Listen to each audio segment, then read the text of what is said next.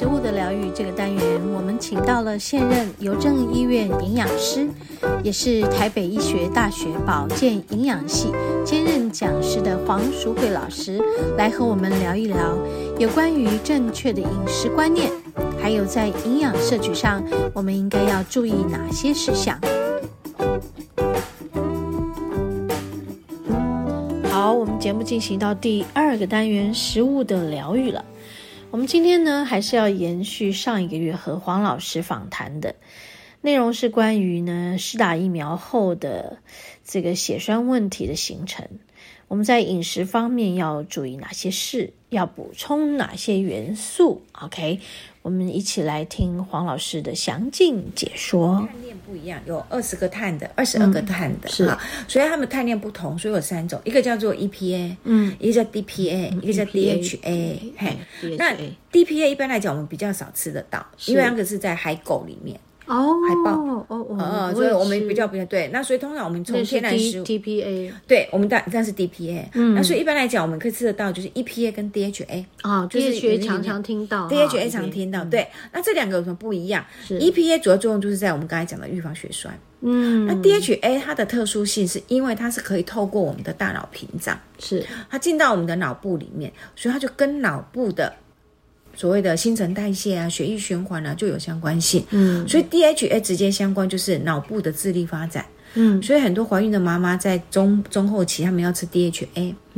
嗯，的智力发展。嗯哦，也有小朋友那个奶粉，因为配方奶号告诉有我有我有有添加 DHA DHA，对对对，嗯也就是说，哎，这是跟脑部的发展有关，甚至有一些老年人说啊，我可能年老体衰，啊，记忆力已经衰退了。是哎，DHA 可以帮助你记忆力的修复，是哦因为它是跟那个神经的传导有关系。了解，然后，因为它也可以进到我们的视网膜，嗯嗯嗯，所以也跟视力的发展有有关系。关系所以小孩子的视力发展，或老年人的老花眼啊、白内障啊是这些的预防，是变成 DHA 有它的功能在是。是，所以是这两个 omega 三脂肪酸其实功能不太一样是啊，可以依照你的需求你去找。嗯嗯嗯假设今天我们的主题是讲血栓，是，那我当然就会鼓励大家，那你去买 EPA 高一点嗯的，好、因为鱼油它一定会同时标示，所以这个也有回过头来提醒各位听众，买鱼油一定要看标示，嗯因为有很多学生啊，或者很多听众都会问我说，老师，我一一餐吃几颗鱼油？那个我绝对不会去告诉你一餐吃几颗，因为不同的厂牌一颗里面含量是多少我都不知道，嗯是是所以变成你要自己去看标示，是你要懂得啊，我这个标示一颗里面是几毫克的 EPA，、几毫克的 DHA，、它这个盒装上面、罐装上面的标示，它一定会标示。是那你就去看，那我到底应该一一应该一天吃多少？通常我们的建议量是嗯一千毫克，每天保养用。如果你已经高血脂症，是，就是我血脂已经过高了，我真的希望我能够调降。嗯，那你可能要拉到两千、嗯就是两公克，两千。好，这时候你就要去看，假设今天这个厂牌供应给你一颗，它告诉你是三百毫克的 EPA，嗯三百毫克那就代表我一天至少要够吃不够？不够，不够嘛？我们一定要要一千嘛？ 1000，然后要三颗，对，至少要三颗，哇，对不对这？样要吃很多，对，那如果是吃鱼呢？我们要吃就要是看不同的鱼不种，同的鱼种啊嗯要看嘛不同鱼种。像我刚才在讲说鳗鱼，其实鳗鱼那个就很容易取得，因为它的含量还真的很高。很高它大概我印象里头，如果没有错的话，你大概吃两汤匙那一天的量，你就就可以有吃了对，哇，鳗鱼的量也还厉害蛮高耶的，对蛮高的，青鱼也很高。哦，青鱼很高，青我鱼很喜哈欢这两种鱼，都对很喜欢，青鱼、秋刀鱼都很高，嗯其实大概你吃个两汤匙，哎，那一天的量就够了。 对，所以你有没有发觉青鱼去烤对油都都会流对，流出又来，流出来。秋刀对鱼也是啊，对对都会对流对出来啊、有些人他们不吃，就会觉得腥味。对，的确是啊，我们就善用啊，姜片。嗯啊米酒， 对不对？哎，我们就要善用一些哎，这个不同的食材来压一下鳗嗯鱼腥味饭甜甜的，对，就要善用对这些东嗯对西对啊。当然，像我刚才讲的五仔鱼啊、哈金目鲈鱼有嗯啊，他们就少一点，那就代表你可能就量一次就吃多一点，吃多一点对，嗯或者说哎，我今天吃一点鱼，我再加一点海藻，加一点昆布也 OK 啊，再加一点坚果嗯坚果一样，我都可以达得到那嗯个是量是。是对，那如果有人说，哎那我就懒得这样子去注意有没有吃到，那我去买保健品呢？哎，那我就是提醒大家，你要去看你的包装。哦，你就要知道你一颗里面，呃，嗯特别是现在很多哈，因为以往它都是从鱼的身体里面去把油出提炼出来嘛。是那以往的科技方式，他们大概是提炼大概百分之六十五趴，是五十到六十五趴，嗯，那也就代表有五十到四十五趴是其他的油，嗯，就是 omega 三抓出来，啊，可能还有一点 omega 六，还有一点 omega 九，哦，不是对完全不是完全单纯的嗯 omega 三、所以那个就变成你要吃的颗粒数就会更多，更多，也就是说一颗里面三百，可能它不是真的纯三百，都是 EPA 啊，了解，对，他都告诉你就五十趴，哇，那它变成你可能要吃到六颗，类似这样，所以我才会说你们一定要学着去看。那因为我知道最近的那个科技有在进步，他们现在提炼已经可以达到九十五趴，嗯，就是六趴啊，那大概就百分之百了，就是三百毫克就是三百毫300克，毫克就嗯就是真的你要的，啊，那个就 OK。所以厂牌不同，是我只能听，因为很多人问我说老师我吃几颗，我说嗯，这我不会回答，因为不同的厂牌给你的浓度是不对一样不一样的那你要自己去选择。对对好，所以这个大概是我们在讲血栓啊、我们就连带讲到 omega 三脂肪是酸，所以是日常生活里面投予这个 omega 三的确是有帮助的。是，好，那也鼓励大家。那另外一方面，我把 omega 三拉上来，我要提醒 omega 六不要吃太多。嗯，好，那什么是 omega 六、o m e g a 六就是其实我们一般来讲，我们日常生活里面的大豆沙拉油，嗯呃，葵花油啦，嗯，葵花油红花籽油啊。哦这一类的花生油啊，这一类当然是 omega 六。那 omega 六不好嘛？我不能说它不好，omega 六其实也可以让你的呃坏坏胆固醇，就是低密度脂蛋白，也可以降低啊、它也可以预防你的脂肪肝的发生。其实它也没有不好，可是它在代谢途径上，我们会发现它，如果你 omega 三太低，omega 六很高的时候，其实它很容易让身体走向发炎的反应。哦，对它的那个 pathway，就是它的代谢途径，它会怎么走？嗯，所以这是为什么我们今天一直在提提提倡讲说你要吃好油，是，就是我们一直要提醒他，你把 omega 三拉高，因为你把 omega 三拉高，你 omega 六是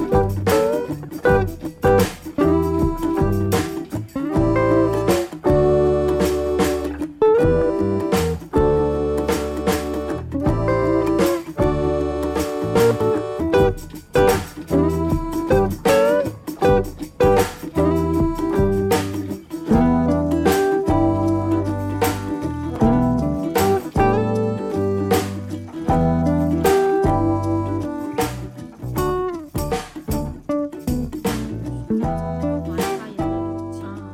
对，你知道像我们的，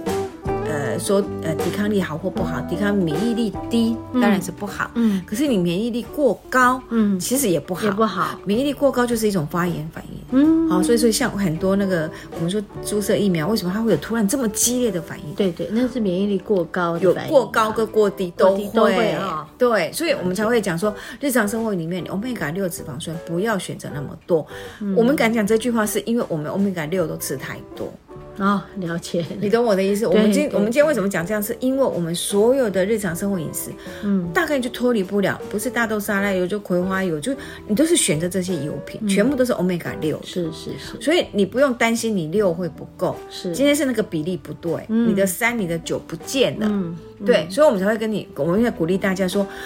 呃，外食绝对不会用到橄榄油给你，对也不会用对苦茶油给你，对，外食他们一定拿一般般的一般的平价的 omega 油。六的对，omega 六的油脂，所以你不用担心你 omega 六绝对 会是少，是是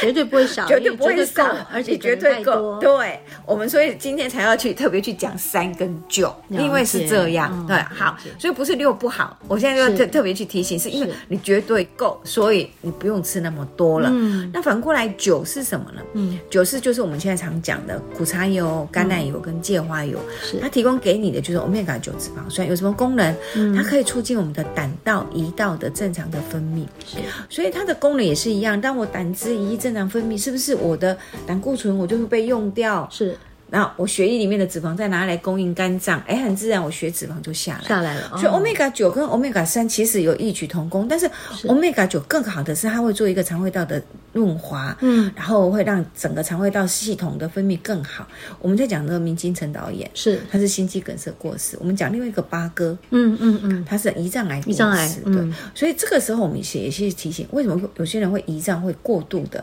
嗯他的胰脏为什么会发生癌症、肿瘤？其实大概有几个原因啊，嗯就当然它里面长了不好的细胞。是那我们会不会常会认为说，跟他日常生活饮食里面，他可能甜食吃太多，油脂吃太，所以给了胰脏或是胆囊一个不正常的刺激。啊过度的刺激，是是是所以导致它有不正常的细胞的发生。嗯嗯所以我们老实说，我们现在会比较建议鼓励大家，你 omega 九脂肪酸吃进来，嗯，你维持你的胆道、你的肠胰胰脏的消化管，这些都是属于消化管，是你的消化管的腺腺体的分泌是顺畅的，是是其实是这些功能，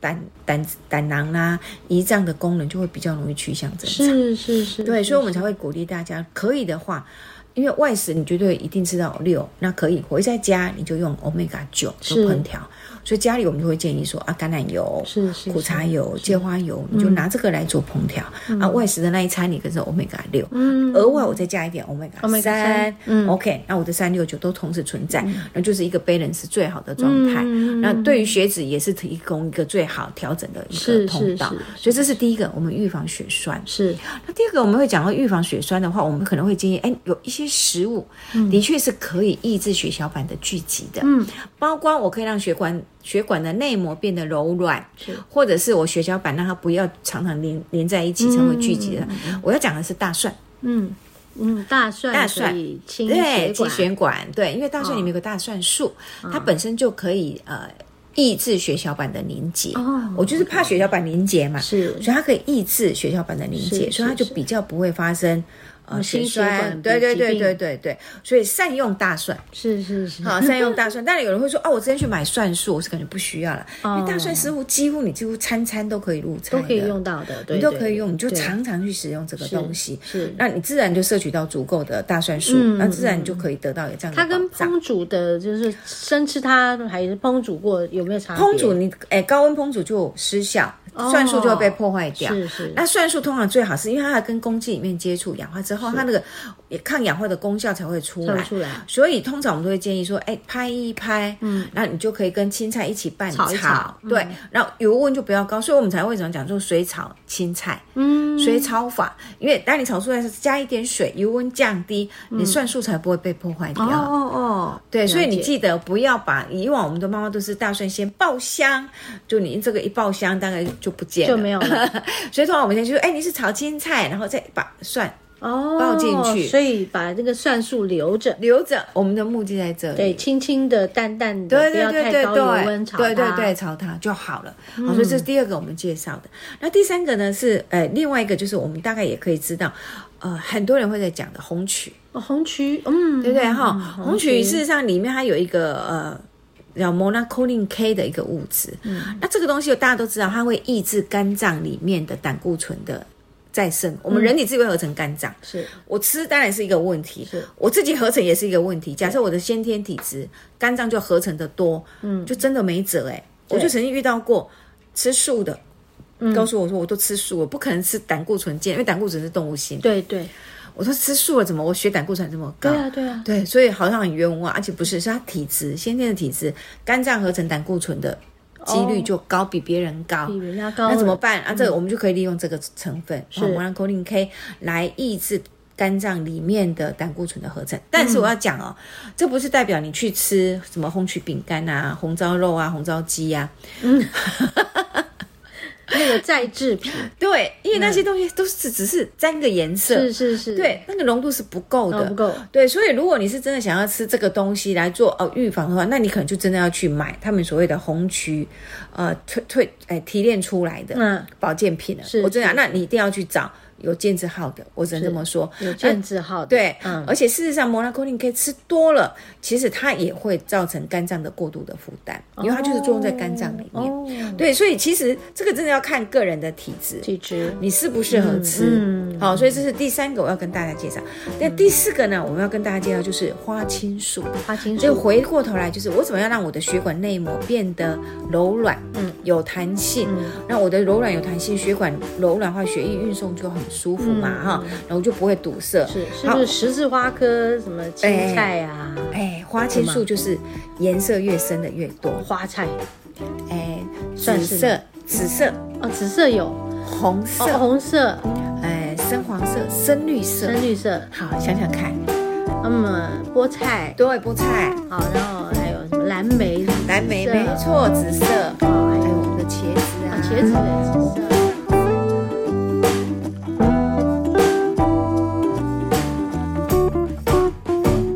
好，我们今天和黄老老师的访谈呢，啊，今天还是没有办法全数播完，呃，我们会留在下一周的节目再来跟大家做最后的分享哈。好，那我们先休息一会儿，待会儿会回到节目的第三段——大自然的疗愈。